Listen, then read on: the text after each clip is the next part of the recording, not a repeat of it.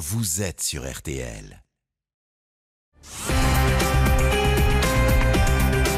Monsieur Reiser a reconnu qu'il y a effectivement eu euh, des violences, euh, il y a eu euh, des coups qui ont été portés dans un, intervalle de frustration, de colère très court, mais aussi très intense, et qui ont vraisemblablement entraîné le décès de Sophie Le. Bonsoir. Il, lui aura fallu deux ans et quatre mois de réflexion, de dénégation et de silence pour avouer. Hier, mardi 21 janvier 2021, Jean-Marc Reiser a reconnu un crime que lui seul avait pu commettre, celui de Sophie Le Tan, une étudiante disparue le 7 septembre 2018, jour de son 20e anniversaire à Schiltigheim, une banlieue de Strasbourg. Un soulagement pour la famille Le Tan, bien sûr, une satisfaction pour la juge d'instruction, même si l'implication de Reiser dans ce crime particulièrement horrible n'a jamais laissé beaucoup de place au doute. L'affaire Reiser en est-elle terminée pour autant? Cet homme solitaire au casier judiciaire très chargé et aujourd'hui sur la pente des aveux pourrait-il faire d'autres confidences? La liste des secrets qui entourent le personnage, qui a parfois été présenté comme un serial violeur, est longue et n'a jamais vraiment été euh, décryptée. Beaucoup de femmes ont croisé la route de Jean-Marc Reiser et au moins l'une d'elles, Françoise Oman, disparue dans les mêmes circonstances que Sophie Le Tan, n'a jamais réapparu. Que cache encore au fond de lui, dans sa tête, Jean-Marc Reiser Nous allons essayer ce soir avec nos invités de répondre à cette question qui hante les enquêteurs. Jean-Marc Rézère, les secrets de l'homme qui a tué Sophie Le Tan. C'est l'enquête ce soir de l'heure du crime. On se retrouve dans un instant sur RTL. L'heure du crime. Jean-Alphonse Richard jusqu'à 21h sur RTL.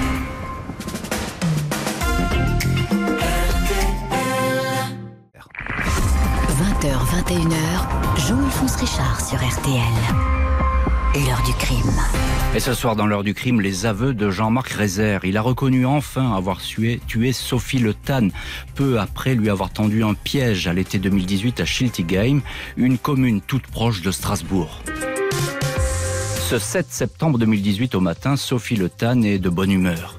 C'est le jour de ses 20 ans. Elle a prévu de retrouver ses parents à midi chez eux à Cernay, un village du Haut-Rhin à un peu plus d'une heure de Strasbourg pour fêter l'événement. Pour le moment, c'est un logement, un studio qu'elle cherche.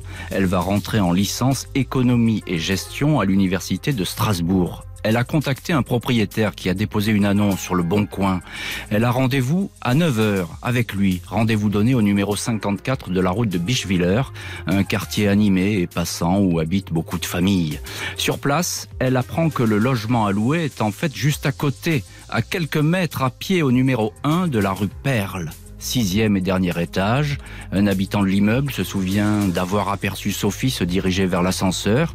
Il était alors 9h30. C'est la dernière fois qu'on voit l'étudiante vivante. Elle disparaît. Les messages de joyeux anniversaire vont s'accumuler sur son portable, mais elle n'y répondra jamais. Aucune nouvelle de Sophie. La famille Le Tan est très inquiète. Il n'est pas du tout dans les habitudes de leur fille d'être en retard. Encore moins de ne donner aucun signe de vie, qui plus est le jour de ses 20 ans.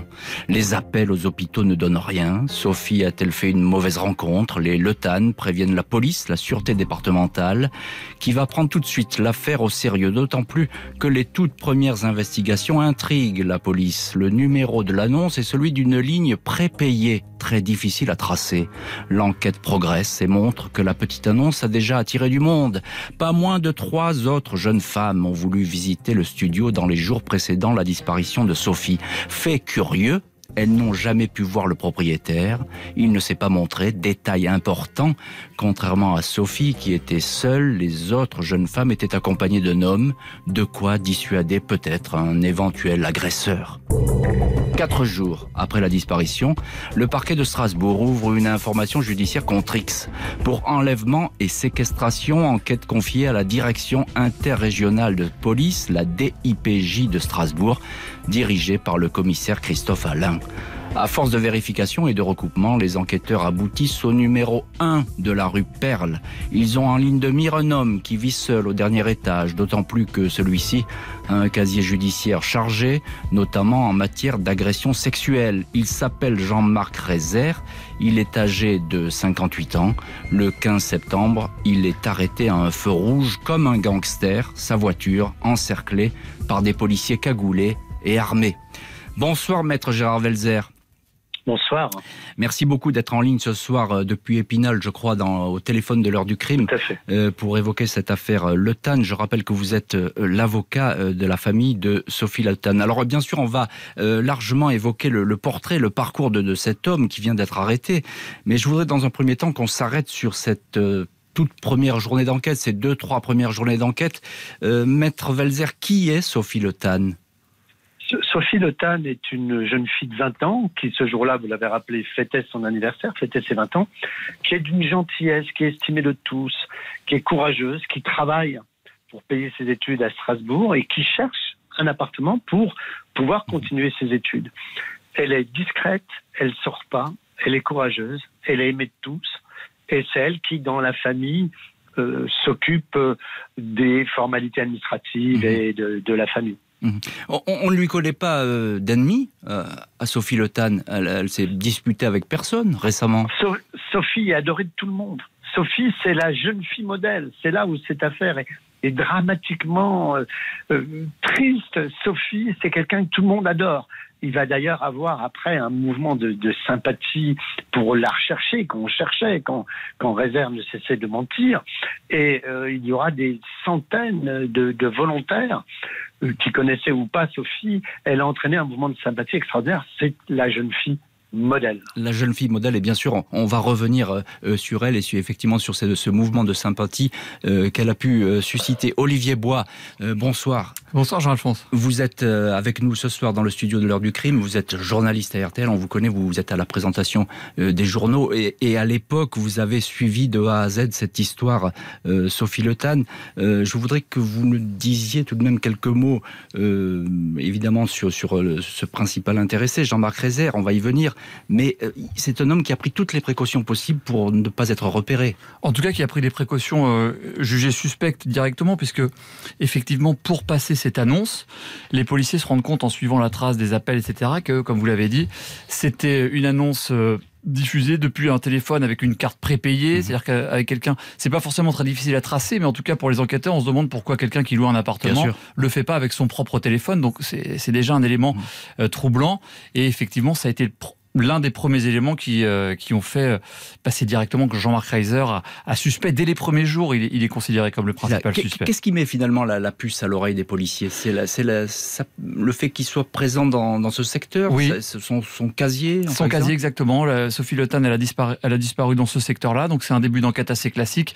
Qui peut être dans le secteur un client potentiel pour commettre un crime euh, sur une jeune femme? Donc il y a évidemment plein d'hypothèses qui, qui- qui Mhm. partent au début. Et là, il tombe sur dans le secteur sur un homme qui a un casier judiciaire, euh, qui a été condamné par la justice, qui a déjà été, euh, on en reparlera certainement, acquitté pour une affaire de disparition. Donc euh, On y viendra euh, c'est un homme au profil. Il y en a qu'un dans un quartier, dans une ville comme ça. Oui, c'est ça. Donc c'est un petit peu, ouais, ouais, exactement le, le rhinocéros blanc, si je puis Mm. dire. hein. voilà. Donc euh, quelques mots sur qui, est-il ce réserve? On, va y, venir évidemment dans le détail et sur sa vie, son œuvre et son parcours. Mais, mais qui est-il? À quoi ressemble-t-il? Je crois que euh, dans l'immeuble, il y a plein de personnes qui se sont dit c'était quelqu'un d'assez effrayant.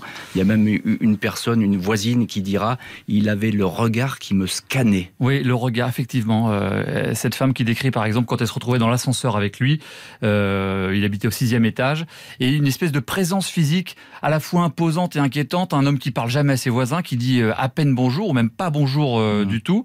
Alors évidemment, quand on interroge les gens à l'aune de ce qu'on connaît de lui Bien après, euh, Après, ça, c'est ça- facile. redessine On le portrait, mais il est décrit comme un homme solitaire, euh, qui vit tout seul au sixième étage, qui parle à personne, il y en a beaucoup des gens comme ça, mais quelques personnes décrivent tout de suite un homme... euh, inquiétant. Qui a, qui a même enlevé son nom, je crois, euh, de sa porte Oui. ou de sa boîte aux lettres, en tout Le cas. numéro de sa- sur sa porte, il l'avait enlevé. Je sais pas pour, pour, pourquoi faire, mais en tout cas, c'était un élément qui était jugé encore, disons, inquiétant avec un homme qui peut-être cherchait à se dissimuler, en tout cas être le plus discret possible, ça c'est sûr. Le plus discret. Maître Velzer, juste en quelques mots, euh, quand Sophie Le Tan disparaît, je suppose que c'est une incompréhension totale au sein de sa famille. oui, sa famille ne comprenait pas. Dès qu'elle n'a pu donner signe de, au téléphone, elle devait déjeuner ce jour de ses 20 ans avec sa sœur et sa maman. Elle avait rendez-vous donc à midi pour déjeuner. Donc, dès qu'elle n'a plus donné signe, la famille tout de suite a malheureusement compris que quelque chose de dramatique avait dû se produire.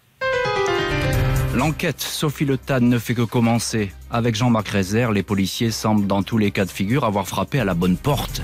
La jeune étudiante est bien passée par là, son sang en témoigne.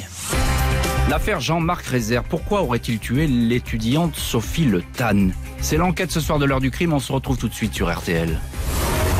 20h, 21h. L'heure du crime sur RTL.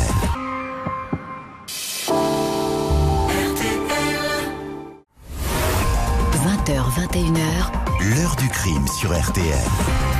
Heure du crime consacrée ce soir aux aveux tardifs de Jean-Marc Rézère, assassin de Sophie Le Tan.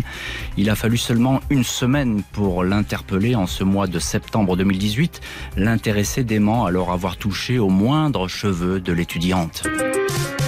Après l'arrestation de Jean-Marc Rézère, la police scientifique est à pied d'œuvre dans son studio. Grande manœuvre en cours pour détecter le moindre indice pouvant permettre un rapprochement entre le suspect et Sophie Le Tan. Les toits et les caves n'échappent pas à l'inspection. Au total, une centaine d'éléments vont être saisis pour être analysés. La première découverte d'importance est dans la salle de bain. Une pièce vigoureusement nettoyée, mais pas suffisamment pour effacer de nombreuses traces et micro-gouttelettes de sang. Il y a aussi du sang sur des chaussures portées par Rézère, sur l'une de ses vestes, sur le linoléum du studio. Dans la cave, les policiers vont mettre la main sur une scie dont le manche porte des traces de sang découvertes, qui ne sera dévoilée que bien plus tard. Les comparaisons ADN établissent qu'il s'agit bien du sang de la victime, Sophie Le Tan. Reiser est mis en examen pour assassinat, enlèvement, séquestration et placé en détention provisoire. Malgré ces découvertes, pour le moins accablantes, Jean-Marc Reiser nie toute rencontre avec Sophie Le Tan. Il dit ne pas la connaître. Le 5 octobre, il est entendu par la juge d'instruction, Eliette Roux. Cette fois, il lâche du lest. Il avoue qu'il a peut-être croisé près de chez lui le jour de la disparition. Il explique alors que cette jeune femme avait une plaie à la main. Elle s'était blessée.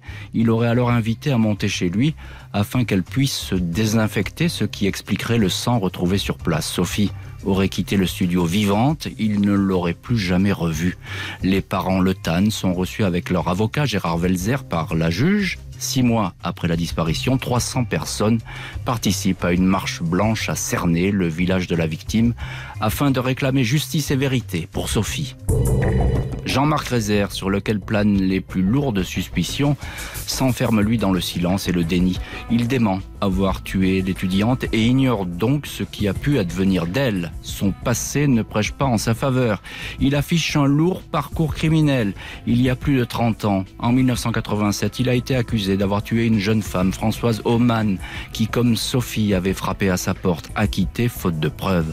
En 1997, contrôle des douanes dans le Doups, dans sa voiture, des armes et d'étranges photos de jeunes femmes nues qui semblent endormies. On trouve également dans le coffre du GHB la drogue des violeurs, une cagoule, une pioche, des ustensiles sadomasochistes. 2001, 15 ans pour le viol de Linda, une autostoppeuse allemande. D'autres condamnations pour des vols, notamment le cambriolage d'un cabinet vétérinaire à Einheim où Reiser aurait recherché des produits euh, stupéfiants.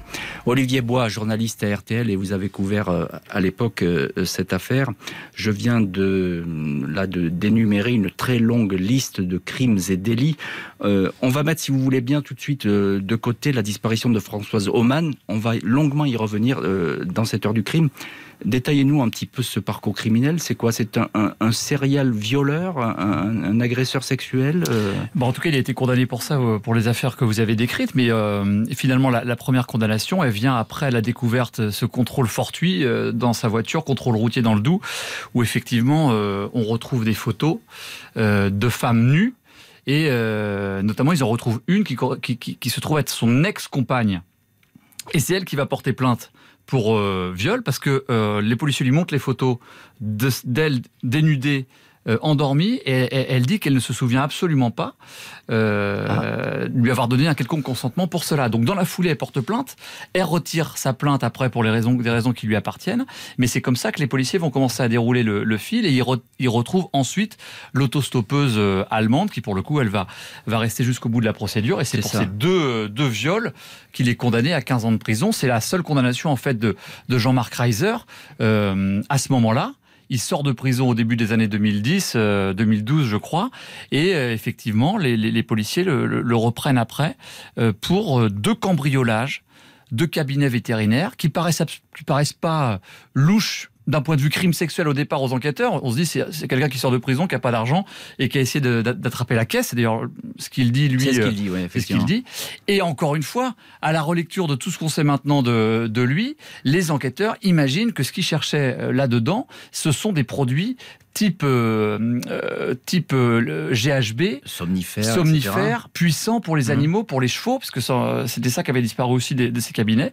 Et donc on, on peut imaginer, enfin, pour pouvoir éventuellement, pour pouvoir éventuellement passer des victimes à l'action. Hein. voilà. Alors il y a beaucoup de, de, photos qui avaient été retrouvées dans ce coffre et vous l'avez euh, très très bien expliqué. Est-ce qu'on connaît ces filles? Est-ce qu'on connaît les, les, les, filles qui sont sur ces photos? Non, on en connaît deux. La son ex-compagne et l'autostoppeuse allemande. Ouais. Et les autres ont jamais été retrouvées. Lui a dit, elles étaient endormies, euh, elles ont posé pour moi pour des séances photos et ce sont des prostituées de l'Est. Voilà ce qu'il avait dit euh, à, l'époque pour se justifier, mais euh, ils en ont retrouvé deux. L'autosopeuse Linda K, c'est son nom de, de, famille, qui effectivement a, témoigné contre lui. Encore un petit mot, Olivier Bois, retour sur cette scène de crime qui est accablante.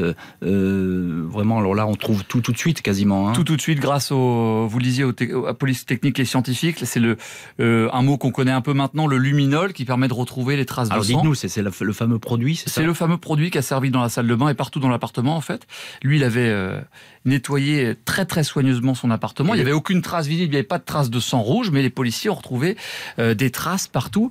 Et, quand vous disiez qu'il donne la version, la seconde version, face aux évidences, il dit oui, euh, j'ai croisé cette jeune femme, elle était blessée au doigt, je l'ai aidée pour se soigner. Les policiers, ils y croient pas une seule seconde dès le départ parce que les quantités de sang retrouvées, évidemment, c'est un détail un peu macabre, mais ne laisse aucun doute euh, sur ce qui s'est passé. C'est-à-dire, il y en a dans la salle de bain, il y en a sur le mur, il y en a dans, dans l'autre pièce de la maison, sur le lino, il y en a, il y a du sang absolument partout dans ces pièces-là, qui correspond à des quantités qui vont bien au-delà de n'importe quelle blessure, euh, euh quelle qu'elle ait pu être.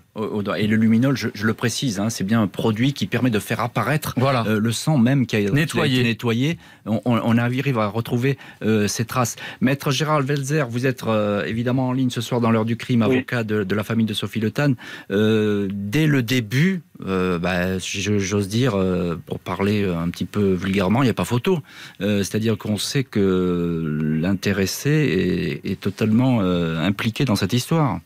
Oui, sauf que lorsqu'il est mis en garde à vue au départ, on lui montre les policiers qui ont fait un travail scientifique extraordinaire. Sans le travail scientifique, on, on ne trouvait pas. Exact. Les policiers lui montrent la photo de Sophie et il dit Je ne la connais pas, je ne l'ai jamais vue. Les policiers, au cours de la garde à vue, continuent à interroger. Il ne la connaît pas, il ne l'a pas rencontrée. Et à la fin de la garde à vue, les policiers lui disent Mais et si on vous dit qu'on a retrouvé l'ADN de Sophie Le Tan chez vous Impossible. Il crie Impossible. C'est noté dans le PV.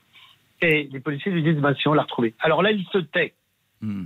Il va aller devant le juge d'instruction, il prend connaissance du dossier, il sait qu'il y a l'ADN de Sophie Le Tan, et là, changement à 180 degrés, il adapte son discours à la réalité de dossier, dit ah ben puisqu'il y a l'ADN, ah ben oui, elle est venue, elle était blessée. C'est-à-dire que M. Rezer, qui est quelqu'un de très dangereux, mais à mon avis, il avait 20 ou 30 ans de retard dans la recherche scientifique.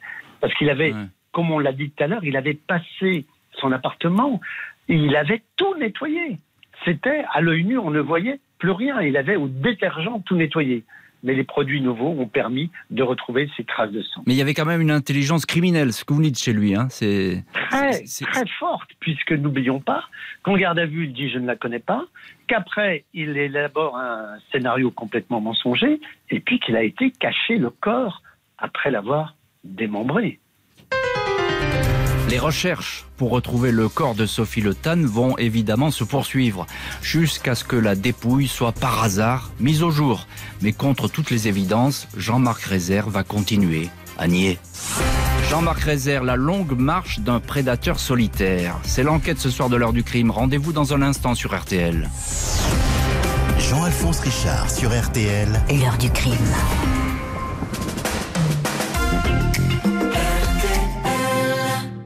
L'heure du crime sur RTL. 20h, 21h, l'heure du crime sur RTL. Jean-Alphonse Richard.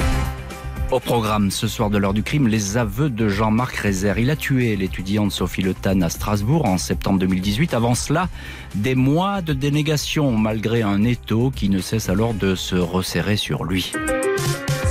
Les battues se poursuivent à intervalles réguliers dans les forêts d'Alsace pour tenter de retrouver le corps de Sophie Le Tan. Jean-Marc Rézère, fils d'un forestier aujourd'hui décédé, connaît par cœur toute cette région de bois et de massifs sauvages. Il a très bien pu dissimuler le corps à un endroit où il vient de temps à autre. C'est le cas de l'ancien pont de chemin de fer entre Misenthal et Rosteig. Rézère a habité par le passé une maison forestière. Des dizaines de bénévoles fouillent les moindres cavités, les tas de branches, sondent un étang, celui de la Balastière. Aucune trace de la disparue. Jean-Marc Rézère nie toujours le crime et ne donne aucun indice.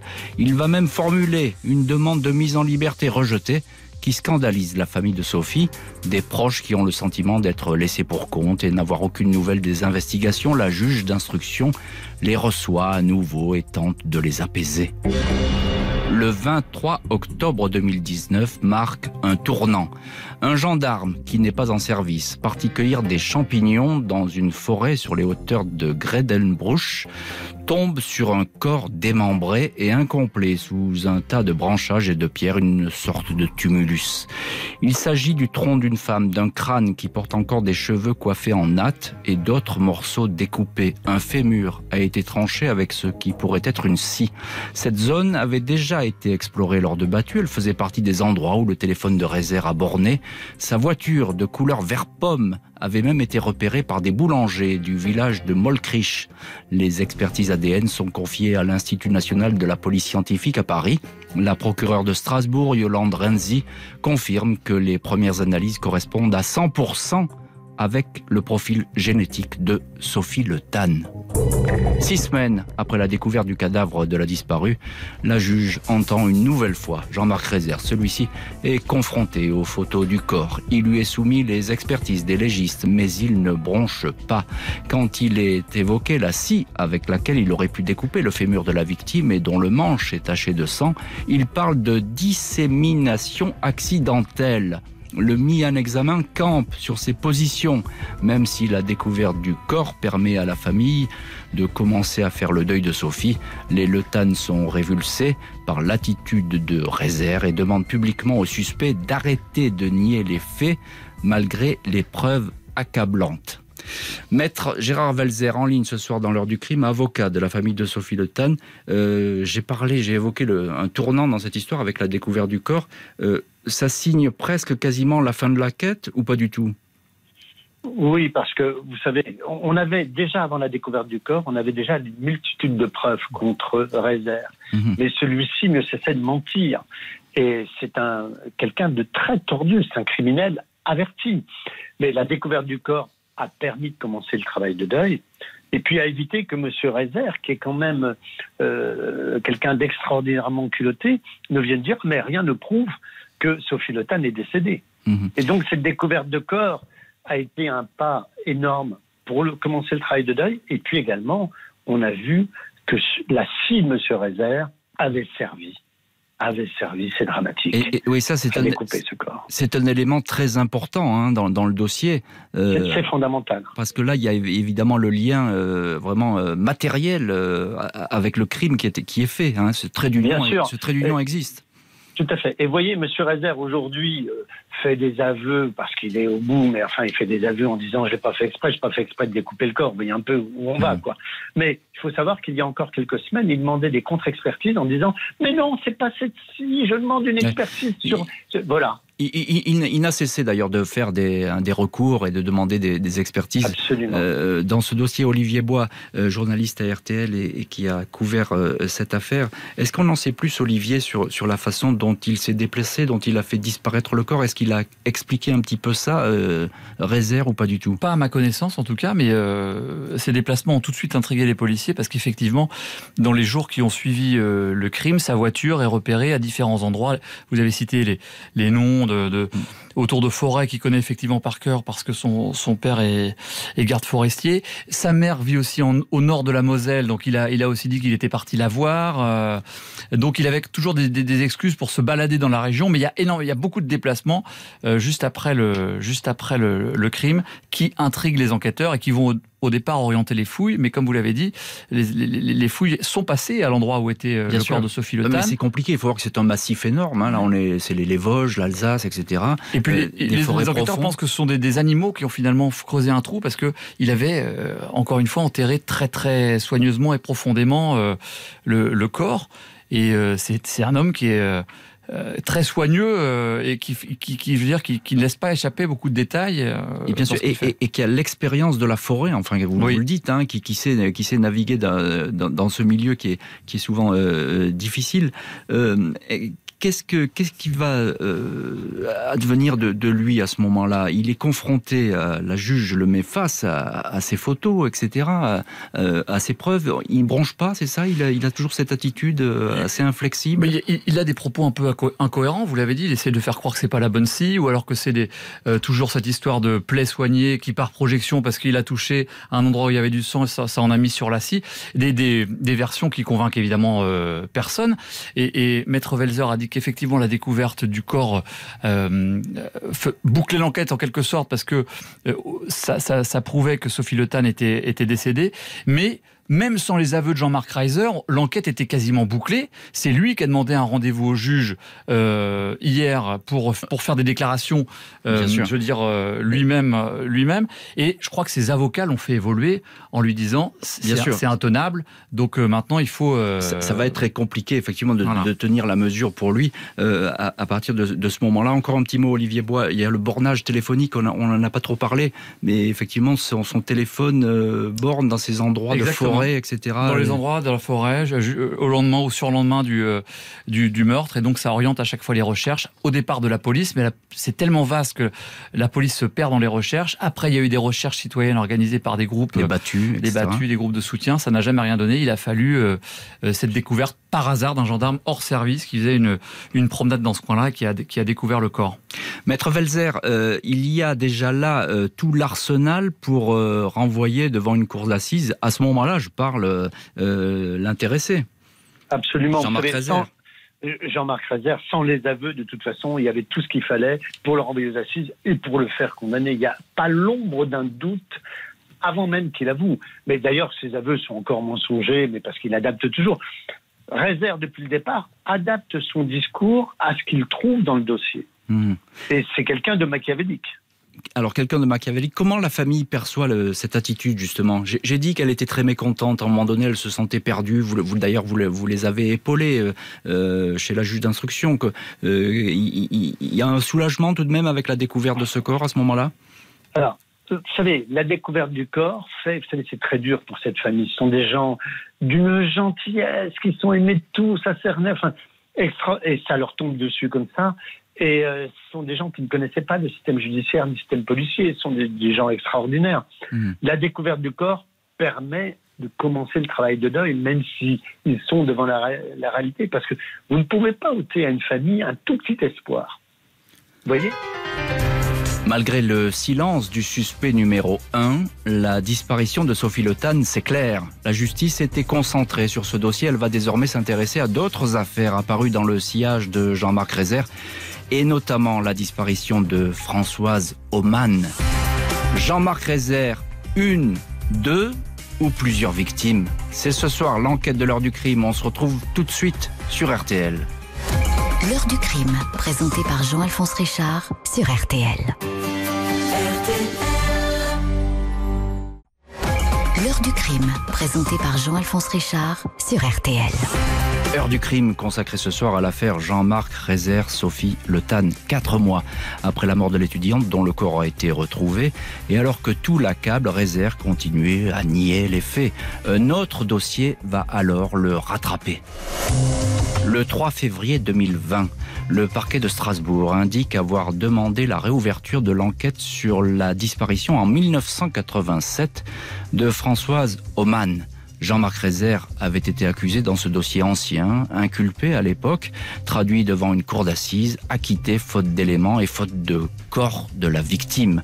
Trop de similitudes avec l'affaire Le Tan, estime désormais la justice. Françoise Oman, 23 ans, travaillait à temps partiel comme démonstratrice d'aspirateur. Le 8 septembre 87, la jeune femme fait sa tournée dans le quartier de Haute-Pierre à Strasbourg à 17h30. Jean-Marc Rézère, alors employé des PTT, lui ouvre la porte de son appartement au numéro 38 du boulevard Victor Hugo. Il dira qu'elle est repartie vers 18h. Jean-Marc Rézère a un alibi. Sa compagne, Joël, confirme qu'ils étaient ensemble au moment du passage de la vendeuse. Impossible de retrouver Françoise. Les fouilles ne donnent rien. Pas de cadavre, pas d'ADN à cette époque. Non-lieu. Cinq ans plus tard, la compagne de Jean-Marc Rézère revient sur son témoignage. Rézère comparé finalement en 2001 devant la cour d'assises du Bas-Rhin. Marie-Antoinette Oman, mère de la disparue, vient raconter son désarroi et fixe dans les yeux l'accusé. 30 ans requis contre Rézère, mais les jurés ne suivent pas pas de preuves matérielles, pas de corps, pas d'aveu. L'accusé est acquitté.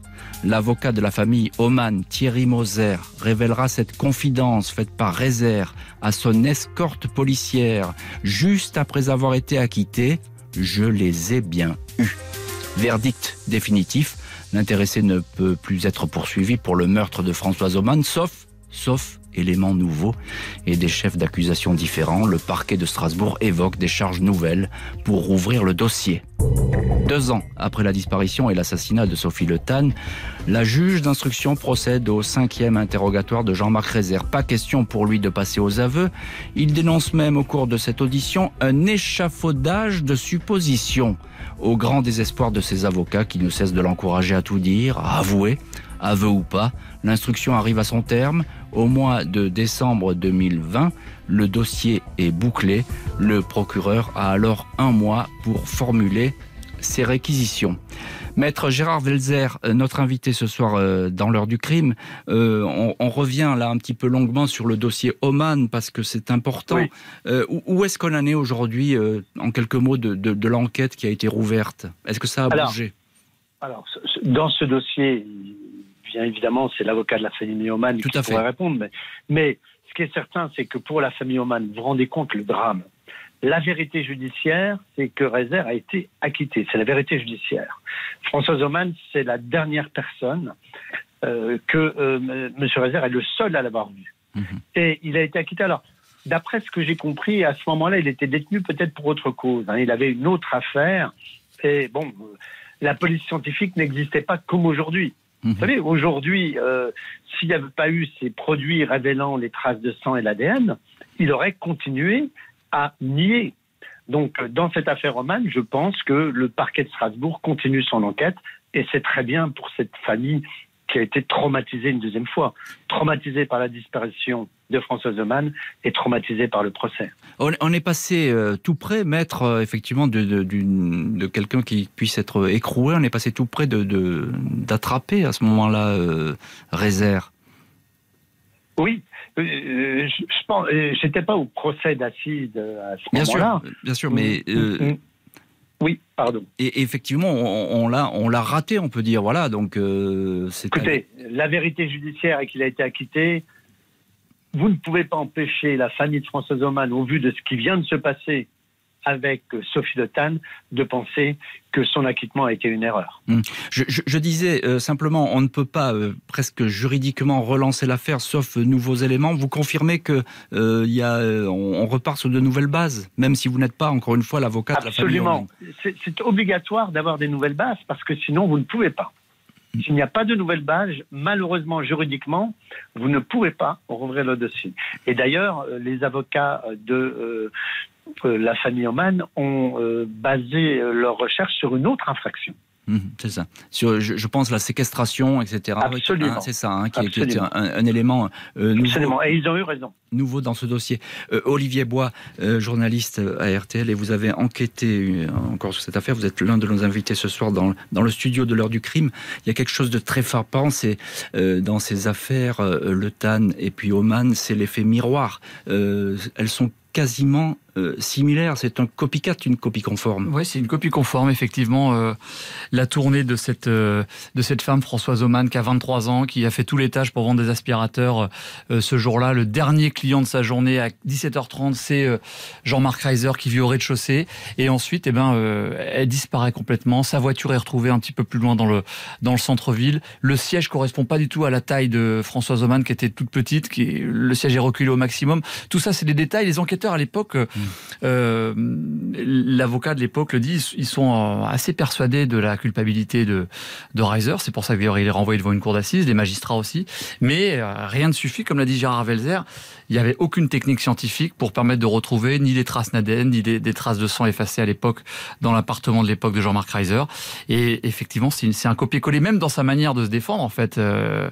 Il a tenté de faire la même chose avec l'affaire Sophie Le Tan, sauf que la police technique et scientifique avait et a permis de retrouver ces traces dans l'appartement qui l'ont confondu, ce qui n'avait pas été possible à l'époque. Est-ce que vous pensez, alors évidemment vous n'êtes pas dans, dans, le secret de, de l'enquête ni de la justice, mais est-ce que vous pensez que cette affaire peut avancer et qu'il il peut peut-être raconter euh, certaines choses, se livrer? Je poserai la même question à, à Gérard Velzer après. On, on, peut euh, toujours espérer, comme avec tous les grands criminels, à chaque fois qu'on parle et que vous parlez de Michel Fourniret, avec des hommes qui, euh, voilà, sans pré évidemment préjuger de ce qui va se passer au futur procès, il va, il va être condamné très lourdement. Euh, donc est-ce que le fait d'être condamné à une très longue peine de prison lui fera entendre la détresse d'une famille, la famille Oman qui, euh, c'est vrai qu'il faut parler de cette famille. Que, dès le début, dès que l'affaire Sophie Le Tan, euh, euh, ben, eh ben, comment existe, tout de suite, ils reviennent euh, pour dire mais nous aussi, nous arrivait la même mmh. chose. Il y, avait, il y a 20 ans, il a été acquitté. Donc c'est une famille qui est désespérée depuis des années parce, parce qu'eux n'ont jamais eu le droit à, à rien. Donc euh, euh, peut-être qu'il entendra cet appel. Pour le moment, on peut en douter vu le, le profil et la personnalité de cet homme qui semble assez euh, impassible à toute émotion, mais euh, qui sait. Maître, Maître Velzer, juste en, en oui. deux mots, vous, vous pensez qu'il y a une chance que parce qu'il a ouvert les vannes là finalement euh, un petit peu euh, réserve. Est-ce oui, est qu'il y a une chance qu'il parle de, de Oman? Je l'espère pour la famille Oman. Simplement, euh, je suis un petit peu pessimiste parce que M. Rézère adapte son discours à la réalité d'un dossier. Mmh. C'est-à-dire mmh. qu'il faut vraiment qu'il soit poussé devant l'évidence pour dire ah bah peut-être que euh, voilà ce que j'ai fait. Donc voilà, mais j'espère pour cette famille qui a d'ailleurs rencontré la famille de Tan, hein, la famille Oman, mmh. qui est une famille extraordinaire également. Et vous vous rendez compte le drame qu'ils vivent. Bien sûr, et bien sûr. avec cet assassinat de Sophie de Tan, je pense qu'ils ont revécu la mort de François Oman. Après ce cinquième interrogatoire, les choses vont brutalement s'accélérer. Jean-Marc Rézère ne va peut-être pas soulager totalement sa conscience, mais il va enfin avouer l'assassinat de Sophie Le Tan. Jean-Marc Rézère des aveux pour Sophie Le Tan, mais y en aura-t-il d'autres? C'est ce soir l'enquête de l'heure du crime, à tout de suite sur RTL. L'heure du crime, Jean-Alphonse Richard, jusqu'à 21h sur RTL. L'heure du crime, Jean-Alphonse Richard, jusqu'à 21h sur RTL. Ce soir, dans l'heure du crime, enquête sur Jean-Marc Rézère pendant plus de deux ans. Il a nié l'assassinat de l'étudiante Sophie Le Tan. Coup de théâtre contre toute attente et alors qu'on le croyait muré dans le déni, il sort de son silence et se ravise. Le mardi 19 janvier 2021 va rester comme le dernier rebondissement de l'affaire Sophie Le Tan. Devant la juge d'instruction de Strasbourg, Eliette Roux, Jean-Marc Rézère livre des déclarations spontanées. C'est la sixième fois qu'il s'explique devant la magistrate. Cette fois, enfin, il avoue. Lui, et lui seul, a tué l'étudiante. Il explique que celle-ci, venue visiter l'appartement de la rue de la Perle, aurait repoussé ses avances. Une entreprise de séduction, traduit-il, qui aurait mal tourné. Il l'aurait alors frappé à coups de poing dans la salle de bain. Maître Pierre Jurato, son avocat, indique que son client est entré dans une phase de frustration, de colère et de rage. Rézère indique qu'il n'avait pas l'intention d'agresser sexuellement ni de tuer Sophie Le Tan. Après l'avoir frappée, il l'a retrouvée inconsciente, il a démembré son corps pour pouvoir le transporter plus facilement et aller le dissimuler dans une forêt. Déclarations qui entraîneront peut-être d'autres vérifications. La défense de réserve espère la requalification des poursuites qui passeraient d'assassinat à violence volontaire ayant entraîné la mort sans intention de la donner. Incrimination moins lourdement sanctionnée dans tous les cas de figure. Jean-Marc Rézère comparaîtra dans les mois à venir devant la cour d'assises du Barin. Maître Gérard Velzer, avocat de la famille de Sophie Le Tan, est l'un de nos invités ce soir dans l'heure du crime. Euh, ça change quoi finalement les aveux de réserve Vous savez, les aveux de réserve pour la, famille ne changent rien. Elle lui facilite le procès parce que compte tenu de toutes les preuves qu'il y avait contre lui, il, niait, il, il disait une page blanche, une page noire. En revanche, il ne cesse de mentir. Vous voyez, c'est encore utilitaire. Mhm. Lorsqu'il vient oser prétendre qu'il n'a pas fait exprès, comme s'il n'a pas fait exprès de passer une annonce sous un faux nom, de passer une annonce avec un numéro de téléphone non identifiable. Il a tendu un piège, il cherchait une proie, il a refusé deux proies qui se sont présentées parce qu'elles étaient accompagnées, et il a assassiné Sophie après, et malheureusement après, il a fait tout pour cacher en démembrant son corps. Vous ne croyez pas, mettre à, ce qu'il raconte, c'est-à-dire cette espèce d'accès de colère qui l'aurait submergé et, qui l'aurait euh, entraîné à commettre le pire? Pas du tout. C'est un manipulateur, c'est un menteur, c'est un criminel, c'est un dangereux individu, aussi pervers que dramatiquement dangereux. Et pourquoi a-t-il craqué finalement? Enfin, craqué. Euh, pourquoi s'est-il mis euh, à table? Bah, C'est devant l'épreuve ou à cause de la pression de ses avocats? Alors, je pense que c'est les deux. C'est-à-dire que des avocats avaient dit déjà publiquement, ces avocats avaient dit on ne pourra pas le défendre s'il ne change pas. Pourquoi? Parce que vous ne pouvez pas aller aux assises quand vous êtes accusé, on vous montre une feuille blanche, vous dites c'est noir. Pendant 15 jours, c'est intenable. Là, il se, donne, il se donne un peu d'air, c'est-à-dire qu'on va lui dire monsieur, vous avez tendu un piège. Non, non, je j'ai pas utilisé un faux nom, mais c'était parce que j'avais pas envie de donner mon nom. Monsieur, vous avez choisi une proie. Non, non, non, non. non. Voyez-vous, non c'est un assassin dangereux et ces demi-aveux ne sont faits que dans un but utilitaire, comme au départ. On lui montre la photo de Sophie, il ne la connaît pas. On lui apprend qu'il y a l'ADN de Sophie dans son appartement. Oh ben, elle est venue se faire soigner. Il adapte toujours sa version. Vous craignez que l'incrimination varie, c'est-à-dire que ce soit les, coups mortels sans intention de donner la mort, etc. Écoutez, un accusé peut toujours faire toutes les demandes qu'il veut. Euh, moi, je, en tant que professionnel du droit, franchement, je ne crains pas. Vous savez, là, il a déjà essayé d'obtenir sa liberté devant la Cour d'appel de Colmar. Il faut saluer le travail des magistrats de Colmar, de la juge d'instruction de Strasbourg, parce qu'il a essayé de les berner. Il n'a cessé de mentir. Donc, il ne réussira pas à mentir à la Cour d'assises, il mentira, mais à mon avis, il n'abusera personne. Et croyez-moi, son procès, la famille va faire le nécessaire pour que la justice passe. Olivier Bois, journaliste à RTL, euh, deux ans d'enquête, euh, c'est pas si long, c'est allé assez rapidement. Euh, enquête très efficace, rondement menée, on peut dire, c'est comme ça? Oui, rondement menée, parce que même dans les premières semaines, dans les premiers mois, il y a, y a l'essentiel, effectivement, c'est ce que disait Gérard Velzer, ce qui permet de le, qualifié d'assassinat, c'est quand même tous les éléments que les, enquêteurs retrouvent très vite. En fait, ce, ce faux rendez-vous, cette euh, carte prépayée qui fait penser à un piège, c'est un élément très important qui est trois jeunes femmes qui se soient présentées et qui n'aient jamais eu de rendez-vous. Il se trouve que le seul point commun entre les trois, c'est qu'elles sont venues avec un, un homme et que donc, euh, évidemment, on peut imaginer qu'il n'est pas descendu dans ces conditions.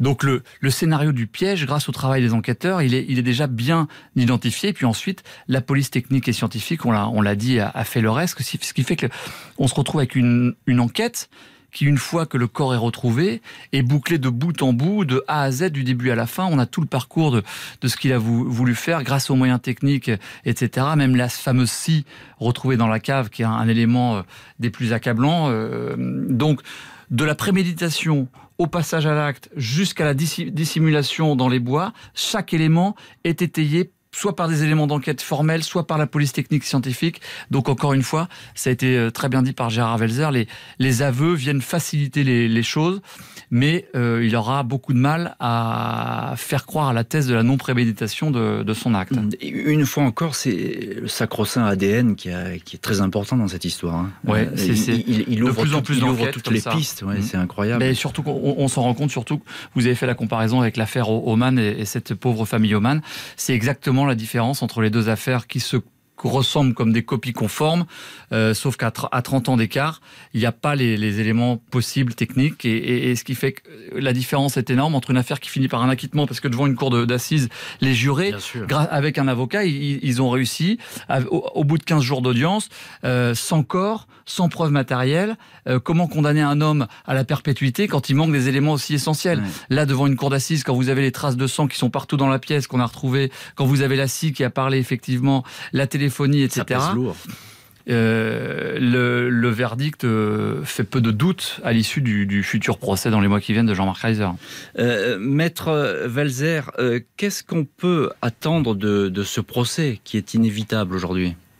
Vous savez, ce, ce, procès, ce que la famille attend, c'est de pouvoir continuer son travail de deuil. Elle n'attend plus rien de Jean-Marc Reiser, qui même lorsqu'il fait semblant d'avouer, ment il n'a cessé d'insulter la mémoire de Sophie depuis deux ans et demi. Et là, même dans ses demi-aveux, il insulte encore Sophie Dotan, puisque mmh. finalement, c'est un accident. Quoi. Mmh. Et, mais qu'est-ce qu'on peut attendre sur le fond de ce procès? Est-ce que euh, tout a été dit euh, L'enquête est bouclée? Euh, Maintenant, oh, un procès, il faut jamais dire avant un, procès que tout a été surtout les assises, surtout les assises. Tout, tout à fait. Ce qu'on appelle la magie des assises. Est-ce qu'on va apprendre de manière involontaire de la part de réserve d'autres faits criminels qu'il aurait commis? On ne sait jamais. On ne sait jamais parce qu'il a un drôle de passé.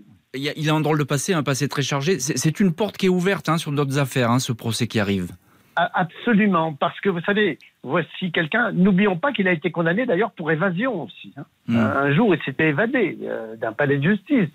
C'est quelqu'un de redoutablement dangereux et de redoutablement habile. Sauf que là, il y a la police scientifique, les magistrats de Strasbourg et de Colmar qui ont fait leur travail. Et voici une personne qui va comparaître pour rendre euh, compte de tous les méfaits qu'il a commis. Merci beaucoup, maître Gérard Velzer, et puis merci beaucoup, Olivier Bois. Euh, vous étiez tous deux ce soir euh, les invités de l'heure du crime, avec ce soir le dossier Jean-Marc Rézère. Il a avoué l'assassinat de Sophie Le Parlera-t-il de Françoise Holman d'autres dossiers lors de son procès à suivre. Merci à Justine Vignot, Marie Bossard d'avoir préparé cette émission. Marc Bisset était à la réalisation. Un immense merci à vous toutes et tous d'avoir partagé euh, ce soir cette heure du crime. Pour écouter RTL au travail, sur la route, dans les transports, dans votre jardin et où que vous soyez, téléchargez dès maintenant et gratuitement la nouvelle application RTL. RTL, toujours avec vous.